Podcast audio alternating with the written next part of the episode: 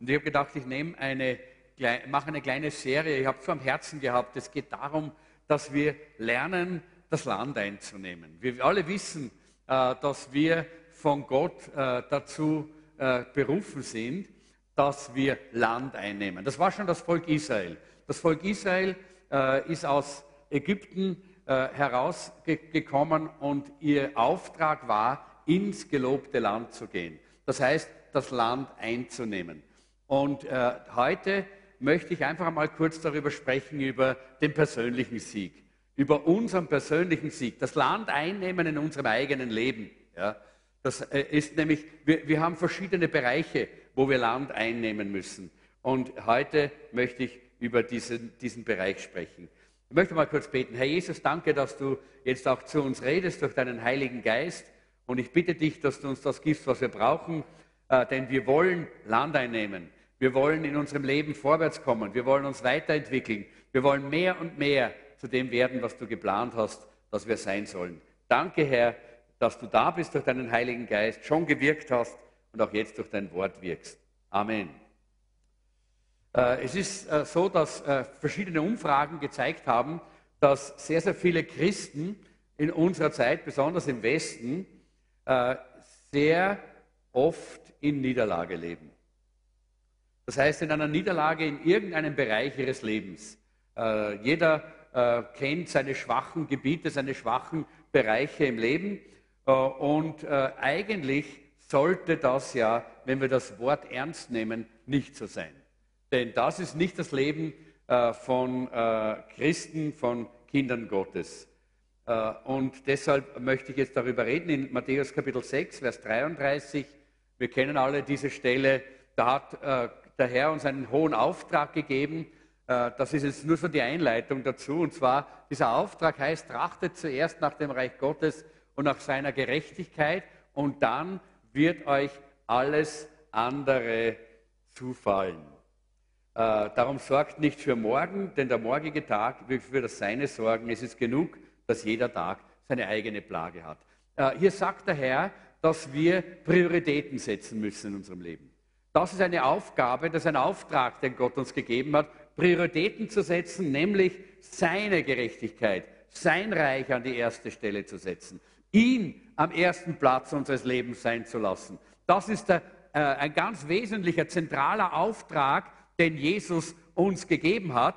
Äh, aber leider viele Christen haben so viel Zeit in ihrem Leben damit verbracht, dass sie sich ständig Sorgen machen, ob sie dieses oder jenes bekommen werden, wie sie mit diesem oder jenem umgehen werden, damit sie das haben und ständig in Sorge und immer in Problemen und immer geplagt, weil sie diesen Auftrag Jesu nicht ernst genommen haben, weil sie nicht zuerst nach dem Reich Gottes trachten, weil sie nicht nach der Gerechtigkeit Gottes trachten, sondern alle eigenen Dinge an die erste Stelle setzen und dann die anderen Dinge, die Dinge Gottes äh, hinten nachschalten. Das ist die, die falsche Priorität und darum stimmen oft äh, die Dinge im Leben von Christen in unserer Zeit dann nicht.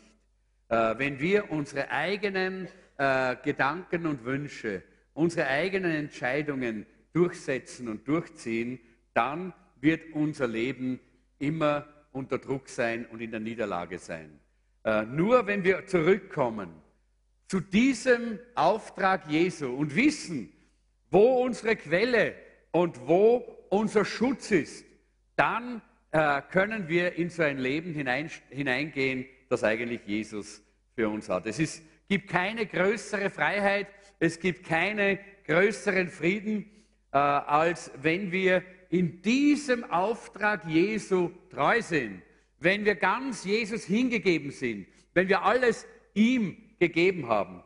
Äh, und äh, ich glaube, dass wir heute, wir sind ja fast am Ende äh, dieses Jahres, 2017 geht ja auch schon in, vielleicht jetzt sind es noch sieben Wochen oder so, geht, geht diese, dieses Jahr zu Ende und dann beginnt ein neues Jahr und ich glaube, es ist so wichtig, dass wir uns für die Zukunft einstellen, dass wir nicht bei der Vergangenheit hängen bleiben, sondern dass wir wissen, es braucht hier eine neue Haltung. Und ich möchte unsere biblische Fallstudie hier jetzt beginnen, uns ein bisschen vor Augen zu führen. Interessant, ich habe darüber gebetet die ganze Zeit, eigentlich die ganze Woche, äh, aber es ist doch nichts anderes geworden. Ich habe gesagt, Herr, das ist ja eigentlich eine Sonntagsschullektion.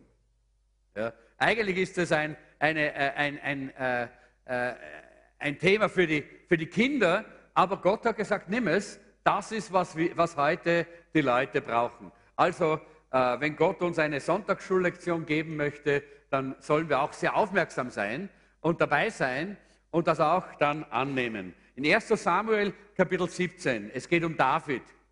1 Samuel Kapitel 17, die Verse 45 bis 47, da heißt es, äh, und David rief zurück, du trittst mit Schwert, Speer und Wurf, äh, mir, äh, du trittst mir mit Schwert, Speer und Wurfspieß entgegen. Ich aber komme im Namen des Herrn, des Allmächtigen, des Gottes, des israelitischen Heeres, das du verhöhnt hast. Was ist das für eine, äh, eine Situation? Wir alle kennen das. Äh, eine Situation, äh, die eben wieder, wir alle aus der Kinderarbeit kennen, die wir gelesen haben in Büchern, in Filmen gesehen haben. Es ist die Situation zwischen David und Goliath. Und ich denke, das ist sehr wichtig, dass wir dass wir uns das bewusst machen. Vielleicht für die, die die Bibel nicht so gut kennen und nicht alle Geschichten der Bibel kennen, äh, das äh, israelitische Heer ist dort äh, gegen das Heer der Philister angetreten. Weil die Philister haben immer Israel unterdrückt und unterjocht und haben ihnen immer alles weggenommen. Und eines Tages sind sie dort aufgestanden gegen die Philister und die Philister haben sich dort versammelt und haben diesen großen Mann, diesen Goliath, dorthin geschickt. Wir wissen, er war über drei Meter groß und er hat dann die, äh, das, das, israelitische Heer herausgefordert.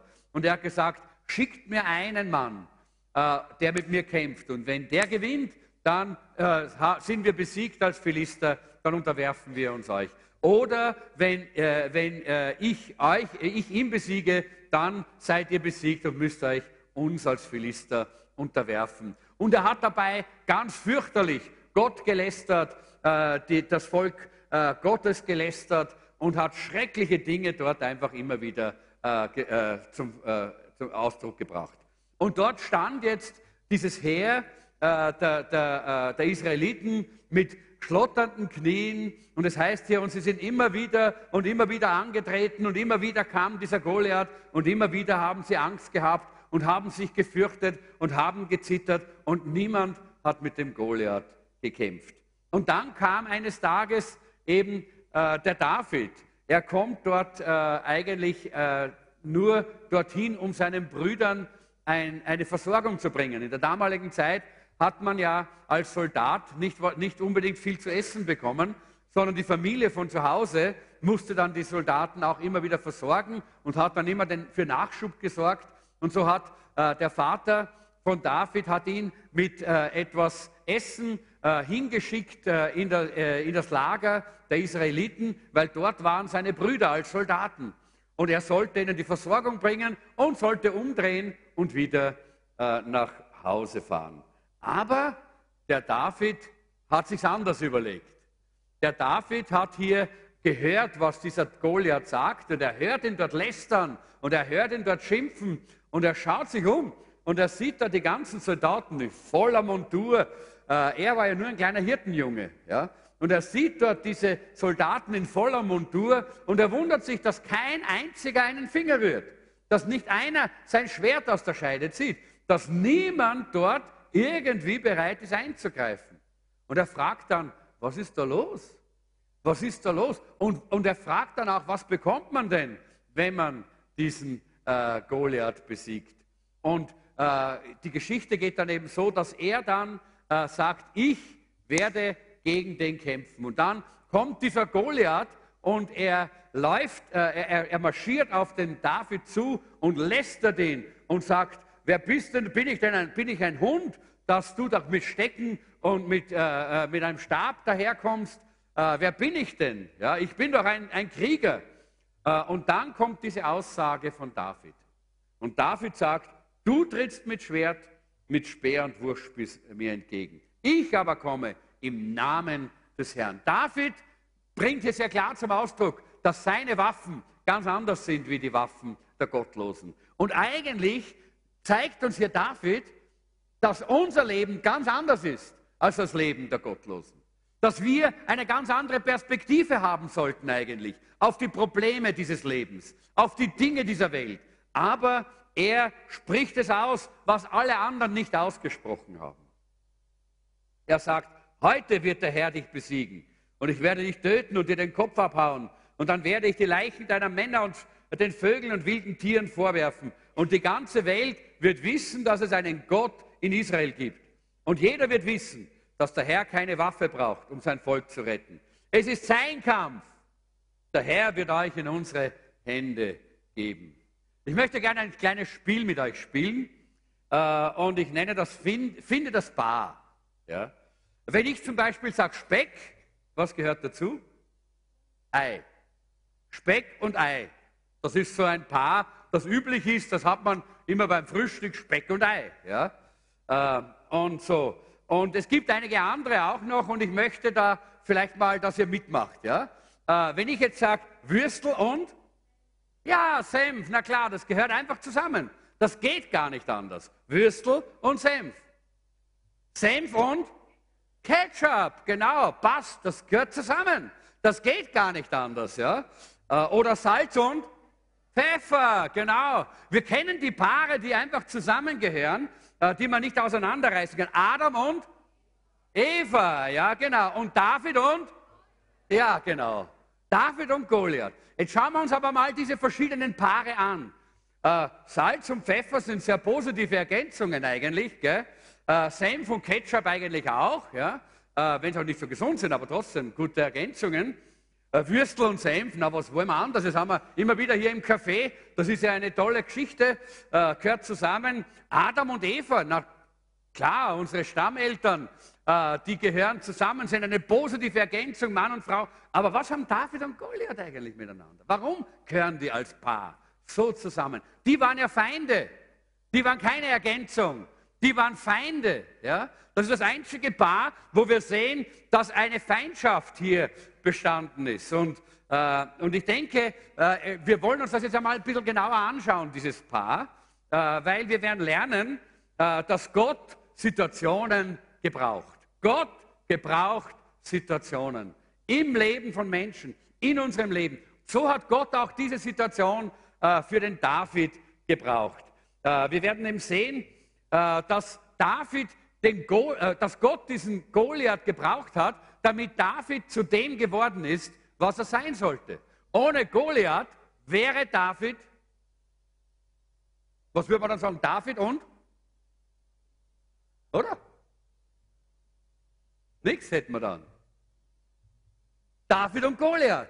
Gott hat das gebraucht, um David zu dem zu machen, was er eigentlich sein sollte. Was war er denn da zu dem Zeitpunkt, wie er dort in das Lager der Feinde gegangen ist? Äh, der Samuel war schon dort gewesen. Der Samuel hat ihn mit Öl äh, übergossen, hat ihn also mit Öl gesalbt und hat ihn zum König von Israel gesalbt. Aber was war er eigentlich wirklich? Er war immer noch ein kleiner Hirterbur. Er hat immer noch bei Papa und Mama zu Hause gewohnt, im, im, im Beistellbett. Nicht? Äh, er war immer noch der kleine, der kleine Bur. Der Vater hat gesagt, du, jetzt bringst denen da drüben zum Essen, aber bring mir auch ein Zeichen, dass du das nicht selber gewappelt hast, sondern bring auch ein Zeichen mit von dort. Ja? Das ist interessant, das ist, ist, mir wieder aufgefallen. Er hat ihm nicht vertraut. Ja? Also er war immer noch so als kleiner Bulle. Er war noch nicht erwachsen genommen. Er ist noch nicht für voll genommen worden. Ja? Das war eigentlich die Situation hier äh, von, von David. Äh, obwohl er eigentlich ja äh, schon gesalbt war zum König. Ja? Wer in Israel hätte sich vorstellen können, dass dieser David, dieser Hirterbur, der König sein sollte? Niemand. Niemand hätte sich das vorstellen können. Niemand hat ihn gekannt in Israel. Wie er den Goliath besiegt hatte und eigentlich schon dort so tolle Dinge getan hat, dann dreht sich der Saul, der König, um zu seinem General Joab und sagt, hey, wer ist denn das eigentlich? Wo kommt denn der eigentlich her? Seht ihr, das war eigentlich seine Situation. Vollkommener Nobody. Ja? Vollkommener Niemand. Äh, ohne irgendeine Möglichkeit, auch wirklich das zu sein, was Gott in seine Berufung gelegt hat. Weil Gott hat ja eigentlich die Berufung zum König von Israel in sein Leben hineingelegt. Er war ja schon gesalbt, aber niemand konnte ihn als das annehmen. Er konnte diesen Schritt nicht, noch nicht machen. Gott musste erst wirken durch eine Situation in seinem Leben. Wir sehen ja auch, dass sogar die, die dabei waren bei der Salbung, das nicht, das, das, nicht geschnallt haben. Der, seine Brüder waren ja dabei, nicht? Ich, ich, weiß nicht, ob ihr die Geschichte kennt, die, die die äh, vielleicht nicht kennen, erzähle ich es ein bisschen. Äh, der, der, Samuel wird von Gott in das Haus äh, des Isai geschickt, um dort den nächsten König, den Nachfolger von König Saul zu, zu, zu salben. Und er kommt dorthin und dort ist eine ganze, eine, eine ganze Fußballmannschaft, kann man sagen. Ja? Da ist eine ganze Mannschaft von Burschen, super tolle, äh, klasse, schöne, große, äh, starke Burschen. Ja?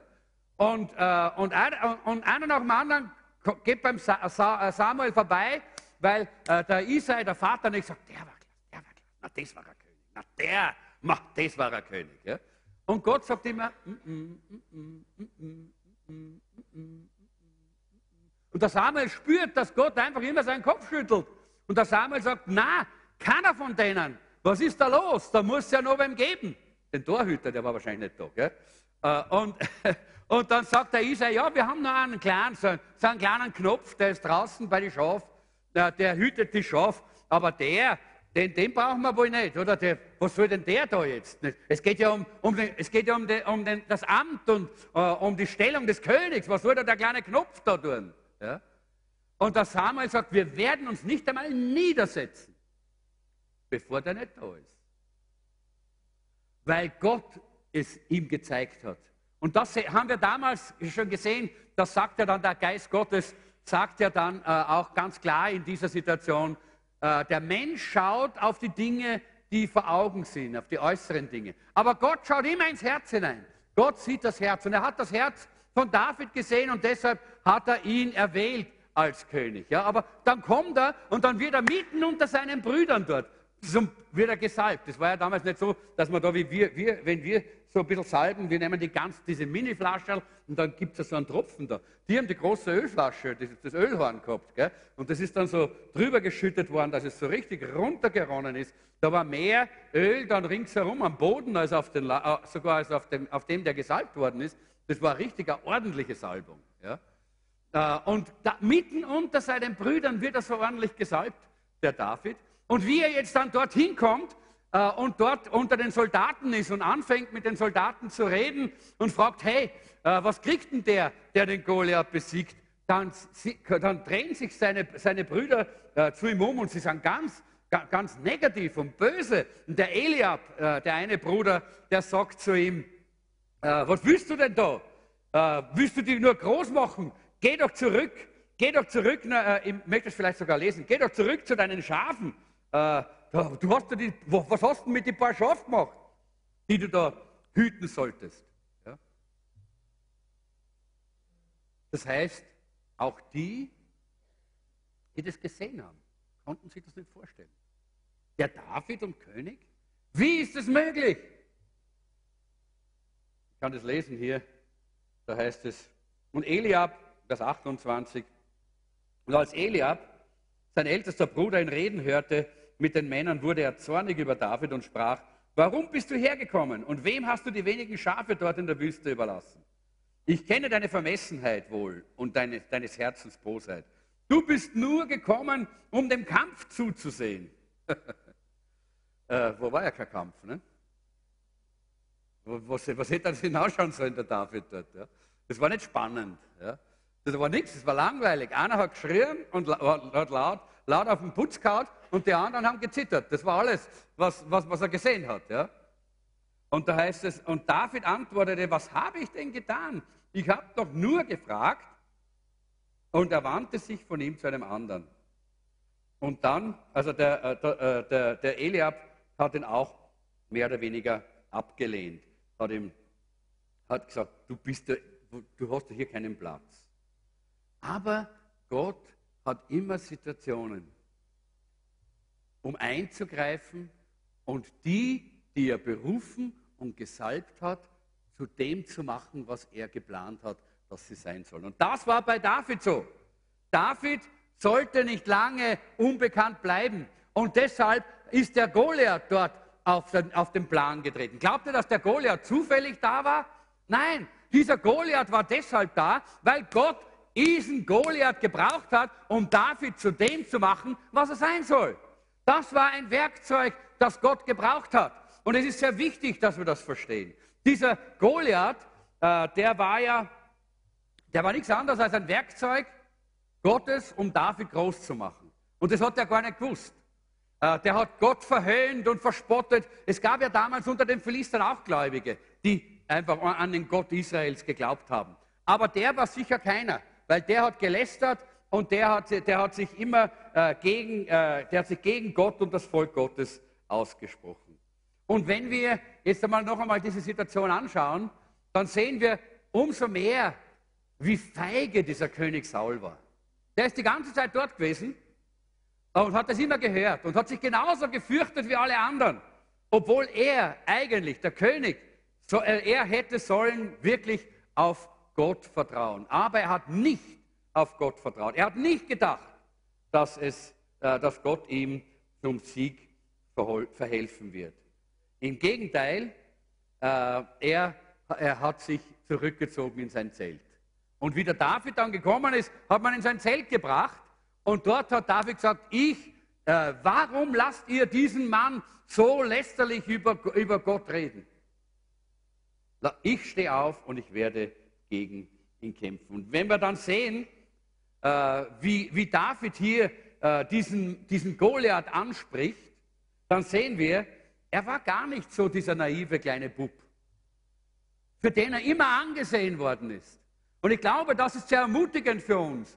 Warum äh, habe ich das jetzt so ausgeführt? Weil es wichtig ist. Ich glaube, dass es solche gibt unter uns, die vielleicht auch ständig unterschätzt werden, die ständig immer wieder mehr oder weniger so äh, missachtet oder ein bisschen belächelt werden, äh, weil sie nicht so die gewaltigen, tollen, super Typen sind, so wie die Brüder von David.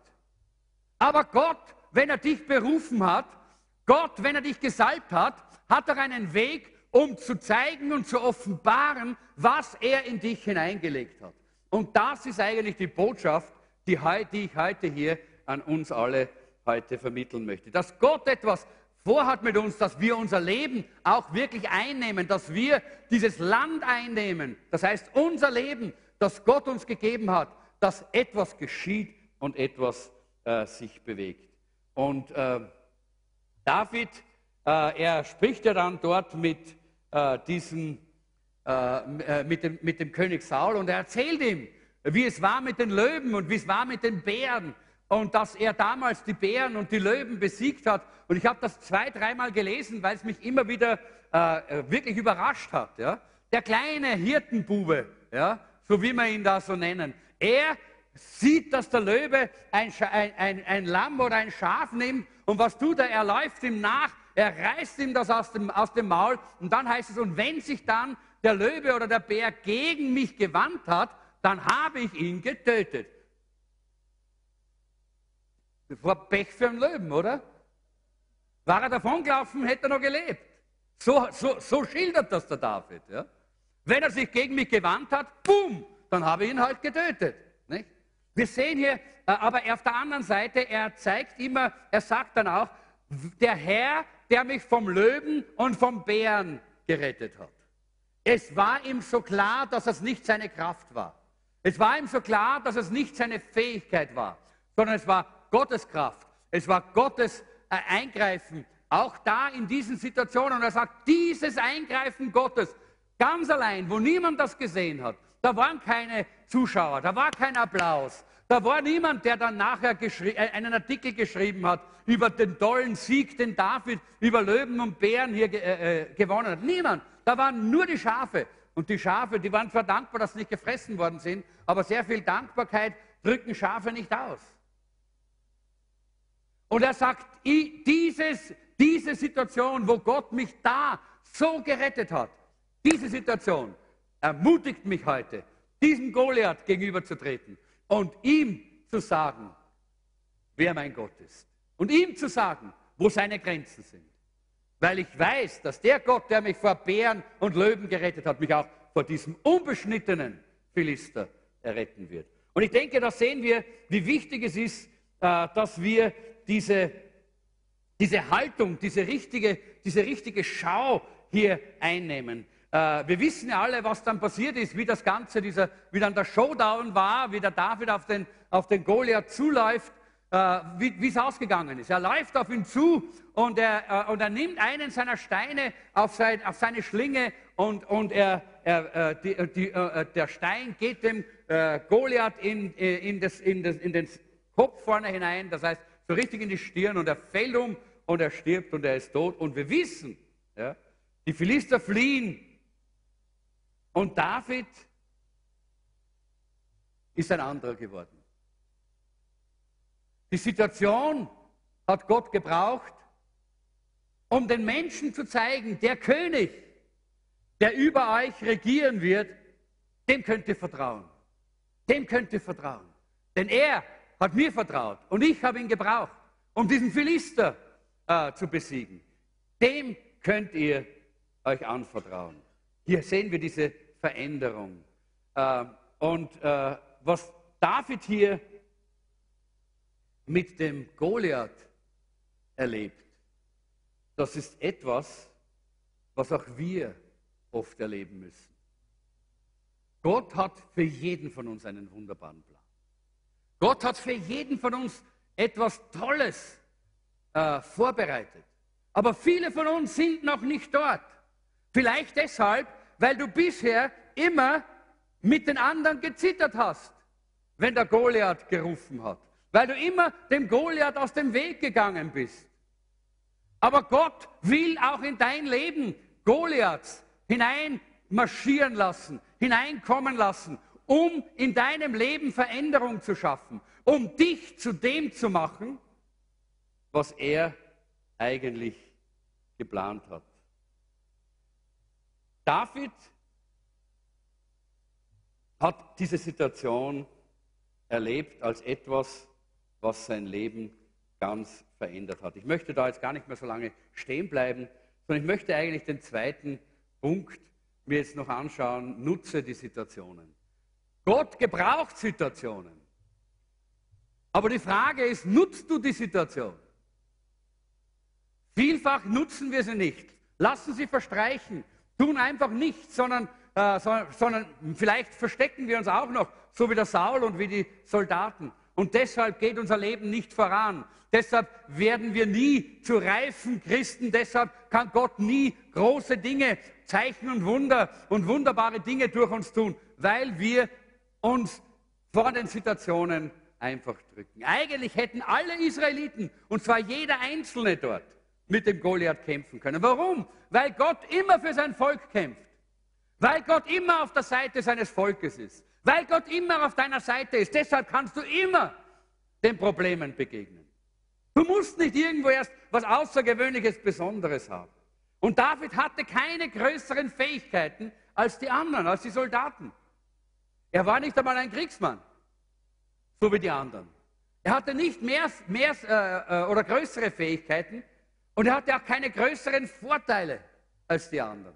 Er war ein Israelit, so wie die anderen, er war noch, noch dafür jünger. Aber er hatte ein größeres Bewusstsein. Ein größeres Bewusstsein von seinem Gott. Ein größeres Bewusstsein von seiner Berufung. Ein größeres Bewusstsein von Plan Gottes für sein Leben. Das hat den Unterschied gemacht. Und du brauchst nicht größere Vorteile in deinem Leben, um den Problemen, den Schwierigkeiten deines Lebens ins Auge zu schauen und durchzugehen im Sieg, sondern du brauchst nur einen neuen Blick, ein größeres Bewusstsein von deinem Gott und dem, was er kann.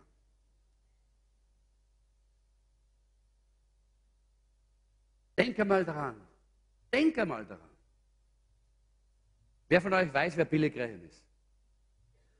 Billy Graham ist ein, ein, einer der größten Evangelisten der Welt. Äh, er hat Stadien in der ganzen Welt gefüllt mit zigtausenden Menschen, die Jesus Christus gefunden haben. Äh, wahrscheinlich geht es in die Millionen äh, die, die, die Anzahl von Seelen, die er für Jesus Christus, die er für den Himmel gewonnen hat. Das ist Billy Graham. Aber mach dir einmal eines bewusst. Du hast denselben Geist wie Billy Graham. Du hast denselben Geist in dir. Das heißt jetzt nicht, dass jeder predigen muss und dass jeder Stadien, in Stadien gehen muss, um dort zu predigen. Aber es ist derselbe Geist, der genauso große und wunderbare Dinge in deinem Leben tun kann. Weil nicht nur das, jetzt gehen wir noch einen Schritt weiter. Der Geist, der Jesus von den Toten auferweckt hat. Das ist derselbe Geist, der in dir wohnt. Hey, Halleluja! Freust du dich? Wer freut sich? Uh, ist das herrlich. Es ist der Geist, der Jesus von den Toten auferweckt hat. Schaut euch mal an, äh, diese, diese Geschichte, wie Jesus dort im Ring ist, ja? im Ring mit dem Tod, dort am Kreuz von Golgatha, dort äh, im Grab. Er ist im, im, im Ring, im Kampf mit dem Tod. Und wer gewinnt? Wer gewinnt? Jesus. Er steigt aus dem Ring, er kommt aus dem Grab und drinnen ist er tot und stirbt. Und es ist dieser Geist, der in uns wohnt. Halleluja. Es ist nicht der Geist des Todes. Es ist der Geist des Lebens, der überwunden hat, der in uns ist. Und deshalb können wir anders an die Probleme des Lebens herangehen als die Welt. Du kannst dein Leben anders führen und anders steuern und du kannst das Land deines Lebens einnehmen, weil dieser Geist in dir lebt, weil dieser Geist in dir wirkt. Manchmal musst du dich selber erinnern dran. Heute erinnere ich dich dran. Aber vielleicht schreib es dir auf, dass du dich vielleicht zumindest einmal in der Woche erinnerst daran und dass du den Teufel daran erinnerst, dass du den Geist des Lebens in dir hast. Und was immer er sagt und was immer er versucht, er wird immer verlieren. Weil du den Geist des Siegers in dir trägst. Das ist nicht, weil wir so gut sind, sondern weil wir Jesus haben, haben wir den Vorteil. Deshalb haben wir den Vorteil. Die ganze Gruppe dort hat dieselbe Situation gesehen. Es ist ein bisschen so, äh, wie, äh, wie, ich immer sage, also, äh, wie, wir alle sind oft unter demselben Himmel, aber wir sehen nicht denselben Horizont. Der, der, David, der, der David war unter demselben Himmel wie die Soldaten. Aber die Soldaten haben so einen kleinen Horizont gehabt. Die haben ganz wenig gesehen, weil ihr Horizont war beschränkt. Aber David hatte so einen Horizont. Und ich frage mich, wie ist denn dein Horizont heute? Hast du heute so einen kleinen, beschränkten Horizont? Oder hast du diesen Horizont des Glaubens, wo du weißt, mit Jesus ist jedes Ding möglich. Kein Ding ist unmöglich dem, der da glaubt. Halleluja. Ist die Frage. David hat einen anderen Horizont. David entschied sich, anders zu schauen. Die Mehrheit hat gesagt, der Goliath steht uns im Weg. Wenn der Goliath weg war, dann könnte man gegen die Philister kämpfen und vielleicht würde man gewinnen. Was für eine Sicht. Was für eine Sicht. Und der David sagt, der Goliath, der steht nicht im Weg. Das ist eine wunderbare Gelegenheit, Gottes Kraft zu erleben, Gottes Kraft zu demonstrieren. Wunderbar. Goliath ist nicht ein Feind, sondern Goliath ist eine Gelegenheit, sagt er. Und ich denke, das ist sehr wichtig, dass wir umdenken, unseren Blick, unsere, unsere Sichtweise verändern. Unsere Sichtweise verändern. Wie sollte denn die Welt wissen, dass du einen himmlischen Vater hast, der, äh, der, der, der dich versorgt, wenn du nie durch etwas durchgehen musst? Wenn alles glatt läuft und du eh alles hast und du brauchst nie etwas von Gott. Wie soll denn die Welt wissen, dass du einen Gott hast, der dich tröstet, wenn du nie in Leid hineinstürzen wirst. Wie? Wie kannst du äh, der Welt beweisen, dass dein Gott ein Gott ist, der gute Pläne hat und der Gedanken des, des Friedens und der Liebe hat, wenn du nie im Kampf gegen die finsteren Mächte, im Kampf gegen Probleme des Alltags, im Kampf gegen alle möglichen Goliaths im Leben aufstehst. Wie? Sag mir das. Nur durch bla bla bla? Das ist zu wenig für die Menschen da draußen. Die Menschen wollen das sehen, müssen das sehen. Wie kannst du siegreich sein, wenn du nicht streitest? Wenn du nicht das Schwert ziehst? Wenn du nicht kämpfst? Die Wahrnehmung. Die Wahrnehmung, wie wir das Leben, wie wir das Problem, wie wir den Goliath wahrnehmen. Diese Wahrnehmung macht den Unterschied. Kraftlosigkeit oder Kraft. Schlüssel, da ist der Schlüssel. Die Wahrnehmung. Und Gott will, dass wir so sehen, wie er es uns zeigen möchte, durch seinen Heiligen Geist. Dadurch hat er uns diesen Vorteil gegeben. Die Frage ist, wie kann ich denn meine Wahrnehmung verbessern? Und jetzt kommt vielleicht eine ganz, vielleicht klingt es ein bisschen kindisch, ja, aber ich habe da was gelesen, was mich recht, äh, was mich, äh, recht äh, animiert hat, das auch weiterzugeben. Äh, es gibt da hier, im Englischen gibt es ein Wort, das heißt fake it until you make it. Fake it until you make it. Das heißt, handle so, als ob. Handle so, als ob du alles im Griff hättest, als ob du alles hättest, auch wenn du das gar nicht momentan hast. Handle, als ob du im Vorteil bist, auch wenn du das nicht so fühlst oder es momentan gar nicht so siehst. Zum Beispiel, wenn du scheu bist und sehr, sehr schüchtern und scheu und du solltest jetzt mutig sein, dann handle so, als wärest du mutig. Und wenn du in einer Situation bist, wo du aufstehen solltest und im Glauben stehen solltest, aber du hast den Glauben nicht, dann handle so, als würdest du den Glauben haben. Wisst ihr, ich glaube, dass der David auch gezittert hat. Der hat den Goliath gesehen. Der Goliath war nämlich nicht nur ein Bär. Ja, die hat er, das, das, das, das hat er schon kennen. Das war schon sein Alltag. Der Goliath war nicht nur ein Löwe, Löwen, die hat er mit links geschafft. Der Goliath war drei, ein 3-Meter-Koloss mit einem riesen Panzer, eine, äh, ich, ich habe es aufgeschrieben, ich glaube, ein 60 Kilo Brustpanzer. Die konnte nicht einmal tragen. 60 Kilo war denn sein Brustpanzer.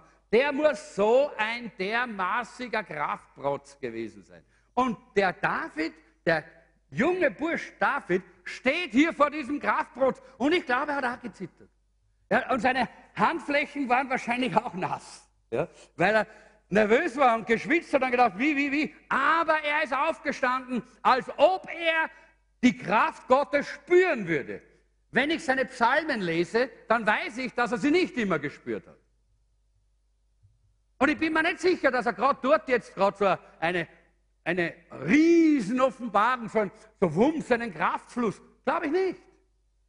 Aber im Glauben, im Glauben, weil er gewusst hat, mein Gott ist mit mir, mein Gott steht zu mir, mein Gott hat alle Macht, mein Gott hat alle Gewalt, hat er das auch dort gezeigt. Er ist nicht vor dem, vor dem Goliath gestanden und gesagt, naja, ein bisschen zitter ich, Herr Goliath, und meine Hände sind ein bisschen, äh, schon ein bisschen äh, äh, feucht jetzt, aber naja, lass uns einmal probieren, ich glaube, mein Gott wird mir schon helfen. Nein, nein, nein. Er sagt, du kommst mit, mit Schwert, du kommst mit Spieß. Ich komme im Namen meines Gottes. Halleluja. Und ich werde den Kopf abschlagen. Und ich werde dein Fleisch den Vögeln geben. Er, er, er, er tut als ob. Er handelt als ob. Und während er das tut, während er das tut, tritt Gott hinein. Weil das ist Glaube. Das ist ja das, was der Glaube sagt. Der Glaube ist nicht Gefühl, der Glaube ist nicht Wissen, der Glaube ist etwas, was weit über das hinausgeht, aber was eine Entscheidung bedarf. Eine Entscheidung von dir. Du kannst nicht immer dahin jammern. Du kannst nicht immer dahin suttern. Du musst aufstehen und sagen, mein Gott ist mit mir, ob ich es fühle oder nicht. Aber wenn man gelernt hat,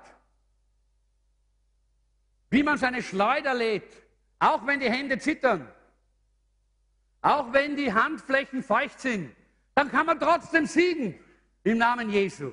Und das ist es, worum es geht. Und ich glaube, dass es wichtig ist, dass du anfängst im Glauben zu wandeln, dass du dich entscheidest und dass du sagst, jetzt habe ich die längste Zeit herum gedruckst und gejammert und bin diesem Problem aus dem Weg gegangen. Jetzt stehe ich auf, als ob ich der Herr mit der Lösung wäre. Aber ich weiß, dass ich es nicht bin. Er ist es. Aber er ist mit mir. Und genau das ist es, was David dort dem Goliath so klar macht. Er sagt, mein Gott streitet für uns.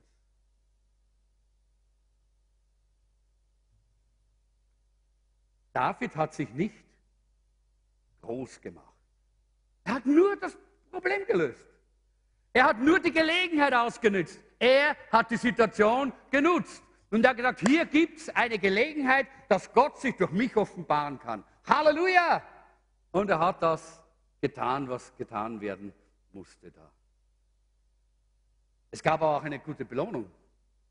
Der, der den Goliath besiegt hat, der bekam die Tochter des Königs äh, äh, äh für Frau und Steuerfreiheit. Auch nicht schlecht. Aber wisst ihr, der David hat sich ja danach erkundigt. Nicht deshalb, weil er jetzt das, äh, den Goliath deshalb besiegt hat.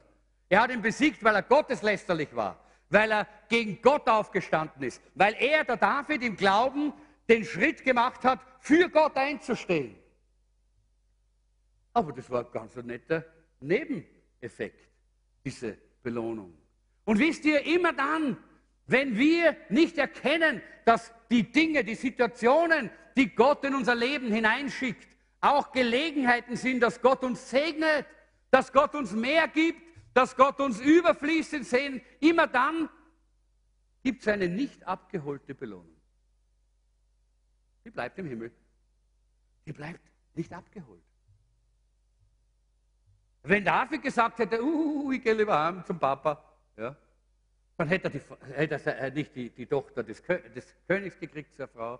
Er hätte äh, diese Steuerfreiheit für die Familie nicht bekommen. Er wäre auch nicht zu dem geworden, was er geworden ist, nämlich zum König, zum, äh, zu einem Feldherrn. Er wurde dann der größte und der siegreichste Feldherr in der damaligen Zeit. Nur weil er bereit war, diesen Weg zu gehen. Nur weil er sein, seine Sichtweise, seine Schau verändert hat. Leute, lasst uns die Situationen nutzen, um im Glauben voranzugehen, um wirklich die Schau Gottes zu haben. Kleine Geschichte.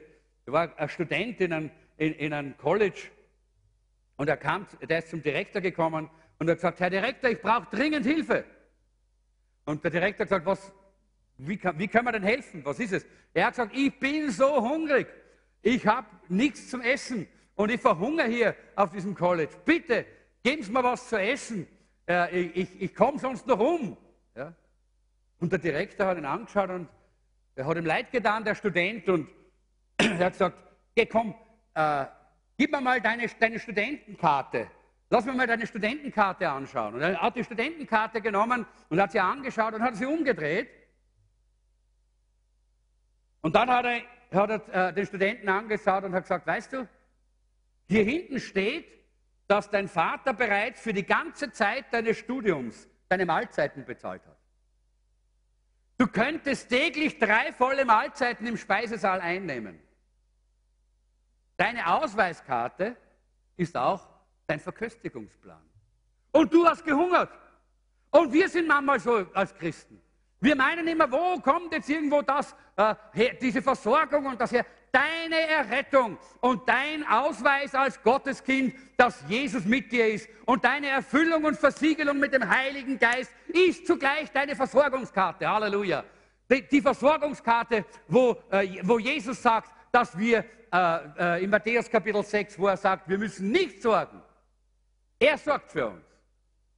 Wenn wir nur nach ihm trachten, nach seiner Gerechtigkeit und nach dem Reich Gottes, dann sorgt er für uns. Wo er sagt, dass der Gerechte wird nicht um Brot betteln. Halleluja. Wo die Bibel so klar ist, dass er alle Versorgung für uns bereit hat. Am Kreuz von Golgatha hat Gott durch seinen Sohn Jesus den Preis bezahlt, indem Jesus gestorben ist. Nicht nur für unsere Sünden, Leute. Nein, er ist auch gestorben für unsere Versorgung. Dass Gott seine Versorgung in unser Leben hineinströmen lassen kann. Und dann sehen wir, und das ist interessant jetzt hier, im Vers 50 heißt es dann, und David überwand den Philister mit der Schleuder und mit Stein und traf und tötete ihn. Aber David hatte kein Schwert. Er ist ohne Schwert in diesen Kampf gegangen, nur mit der Schleuder und den Steinen. Und dann heißt es, da lief er hin und trat zu dem Philister, nahm dessen Schwert, zog es aus der Scheide und tötete ihn vollends und hieb ihm den Kopf damit ab. Ich weiß nicht, warum man das in der Sonntagsschule so gern erzählt, diese Geschichte. Ein bisschen eine blutrünstige Sache, oder? Hier, der Kopf abgehackt. Und ihr müsst aber schauen, wie es weitergeht. Und David nahm den Kopf des Philisters und er trug ihn nach Jerusalem. Er hat nicht eingepackt oder irgendwie versiegelt, verborgen. Nein, nicht so. Blut hinuntergetropft und so ist er marschiert, ist er gegangen mit dem Kopf des Philisters. Na gut, wir müssen das ja nicht so den Kindern erzählen, aber. aber interessante Geschichte ist es, oder? Warum hat er denn dem Philister noch den Kopf abgeschlagen? Der war eh schon tot. Nummer eins. Der David hat sich gedacht, sicher ist sicher. Vielleicht ist er nur bewusstlos. Und wenn der nochmal aufsteht, dann habe ich das Geschirr. Ja? Hat er den Kopf abgeschnitten. Nummer zwei, es war damals ganz normal. Der Sieg war erst dann errungen und endgültig, wenn der Kopf ab war. Bevor der Kopf nicht ab war, war das damals kein Sieg. Der Kopf musste runter, zack. Alles andere war nur die Hälfte. Normal, warum hat David denn den Kopf nach Jerusalem getragen? Er ist rauf nach Jerusalem. Zu der damaligen Zeit war ja äh, Jerusalem zwar schon von den, von den Israeliten äh, besiedelt, aber äh, die, die, Stadt Zion, war, da waren noch die Jebusiter. Äh, das, war, das ist ja so nebeneinander, dieser Berg Zion und Jerusalem. Aber er ist nach Jerusalem gegangen. Warum? Er hat den Kopf dort auf eine Stange gesteckt und mitten in der Stadt aufgestellt, damit die Leute wissen, der Gott hat den Sieg hundertprozentig, hundertprozentig gemacht. Nicht nur teilweise, ganz. Und genau das ist etwas, was Gott uns heute eben auch zurufen möchte dass wir nicht zufrieden sind nur mit der Errettung. Viele Christen sind zufrieden, dass sie erlöst sind, äh, dass sie, äh, dass sie in die Gemeinde kommen, dass sie auch ins Opfer was legen. Das ist nicht alles, Leute. Gott will, dass wir das Ebenbild Jesu in uns tragen. Gott möchte, dass wir die Welt überwunden haben, dass wir den Sieg haben, siegreich sind in allen Bereichen unseres Lebens. Jesus hat am, äh, hat am, äh, am Kreuz die Sünde nicht nur besiegt, sondern er hat die Sünde zerstört. Halleluja. Jesus hat am Kreuz die Sünde zerstört, sodass die Macht der Sünde in unserem Leben keine Gewalt mehr hat, wenn wir das wollen. Aber wir müssen auch hier einsteigen in diesen Sieg, so wie David einsteigen musste dort gegen diesen Goliath, damit wir frei sein können und nicht mehr länger dieses Selbst bezogene und lustgetriebene Leben leben, in dem das Christsein so nebenbei auch noch dabei ist. Es geht darum, radikal zu sein, Leute. Wir wollen wirklich Wien verändern. Wir wollen wirklich unser Volk für Jesus gewinnen. Da müssen wir radikal sein. Ich habe heute mit dem Peter, mit dem Pastor Peter Zalut gesprochen, dort in, äh, in Amstetten in einer Pause. Und, wir, und er hat gesagt, was können wir machen, dass wir wirklich wieder die Gemeinde erwecken können, dass wir wieder die Menschen erreichen draußen. Und ich habe gesagt, nicht nur eins, radikal, den Kopf ab von der Sünde, den Kopf ab von der Lust, den Kopf ab von den schlechten Gewohnheiten, den Kopf ab von, der weltlichen, von, von den weltlichen Gedanken, den Kopf ab. Um das geht es hier. Sag mal zu deinem Nachbarn, führe den Job zu Ende. Nicht nur anfangen. Nicht nur, bisschen, nicht nur den, den, den Stein schleudern. Den Job zu Ende führen heißt den Kopf ab. Dass wir frei sind von diesen Dingen. Das Wort, das Gott heute für einige hat, ich habe mir das ganz spezifische aufgeschrieben. Einige, die hier sitzen, die brauchen heute dieses Wort von Gott. Du sagst, ich bin gläubig, ich gehe in die Versammlung, aber Gott sagt heute zu dir, führe den Job zu Ende, schneide den Kopf ab, lass uns nicht nur das Problem gerade überleben, sondern wenn der Feind am Laufen ist, dann lass uns das Schwert nehmen und den Job zu Ende führen. Du sagst, ja, sagst, ich rauche eh nicht mehr, so viel wie früher. Was ist das? Oder du sagst, ja, jetzt rauche ich nicht mehr, mehr Marihuana, jetzt rauche ich nur mehr Zigaretten. Oder ja, jetzt bin ich nicht mehr, ganz so böse zu meiner Frau, ich schlage sie nicht mehr. mehr. Leute, nein, es braucht den Kopf ab. Es braucht radikale, radikalen Übergriff gegen die Sünde und die Macht der Sünde in unserem Leben. Genau das, und das ist das Interessante, was dich zerstören will, das können wir zerstören. Gott sagt heute zu jemandem hier, dieses Schwert hat der Goliath eigentlich mitgehabt, um dem David den Kopf abzuschlagen, oder? Aber Gott hat das umgedreht. Und dieses Schwert hat David befreit und das ganze Volk Israel befreit. Und Gott sagt heute zu jemandem hier, genau das, was dich zerstören möchte, und das ist ein prophetisches Wort. Und ich möchte, dass du das jetzt zu Herzen nimmst. Ich möchte es lesen, weil es so wichtig ist, dass es genau ist. Genau das, was dich zerstören möchte, ist das, was ich, Gott, gebrauchen werde, um dich zu befreien. Halleluja. Der Goliath war ein Instrument Gottes, um die Israeliten zu befreien. Von den Philistern. Um den David zu befreien. Von dieser Zurückgedrängtheit, wo man ihn verachtet und zur Seite gestoßen hat. Das war, das war das Instrument Gottes. Und genau so sagt Gott heute zu dir, das, was dich eigentlich zerstören möchte, will Gott gebrauchen, um dich zu befreien. Aber fang an, deinen Blick zu verändern, deine Schau, deine Sicht zu verändern. Das ist, was Gott dir heute sagen will. Und dann kommt etwas, und da möchte ich dann die Maria drauf bitten. Äh, wir kommen eh schon zum Schluss jetzt hier. Den dritten Punkt, den lassen wir heute, äh, der kommt vielleicht dann beim nächsten Mal. In Vers 54 heißt es hier, äh, da, da, da, da steht hier, David aber nahm des Philisters Haupt und brachte es nach Jerusalem, seine Waffen aber legte er in sein Zelt. Und ich habe immer gedacht, naja, er hat das, den, den Kopf aufgetragen nach Jerusalem wie er da aufgesteckt gehabt, ist er zurückgegangen dort, ja, wo die ganzen Soldaten waren, wo die Schlacht war. Und da, dann hat er die Waffen und die Rüstung von dem Philister in sein eigenes Zelt gelegt. Aber wo hat der David ein Zelt gehabt? Wisst ihr, der David hat ja nur einen Tagesausflug gemacht. Der wollte nicht übernachten dort. Der ist ja nur hin und wollte wieder heim. Und für einen Tagesausflug nimmt man normalerweise kein Zelt mit, oder? Der hat kein Zelt mitgehabt. Hat, wo hat er dann, dann die Waffen hingegeben? Er hat so eine Kraft und so einen Mut bekommen, der David, dass er in das Zelt des Goliath gegangen ist. In sein Zelt. Er ist dort hinein und so wie die ganzen Israeliten das Lager der Philister geplündert haben, ist der David in das Zelt des Goliath.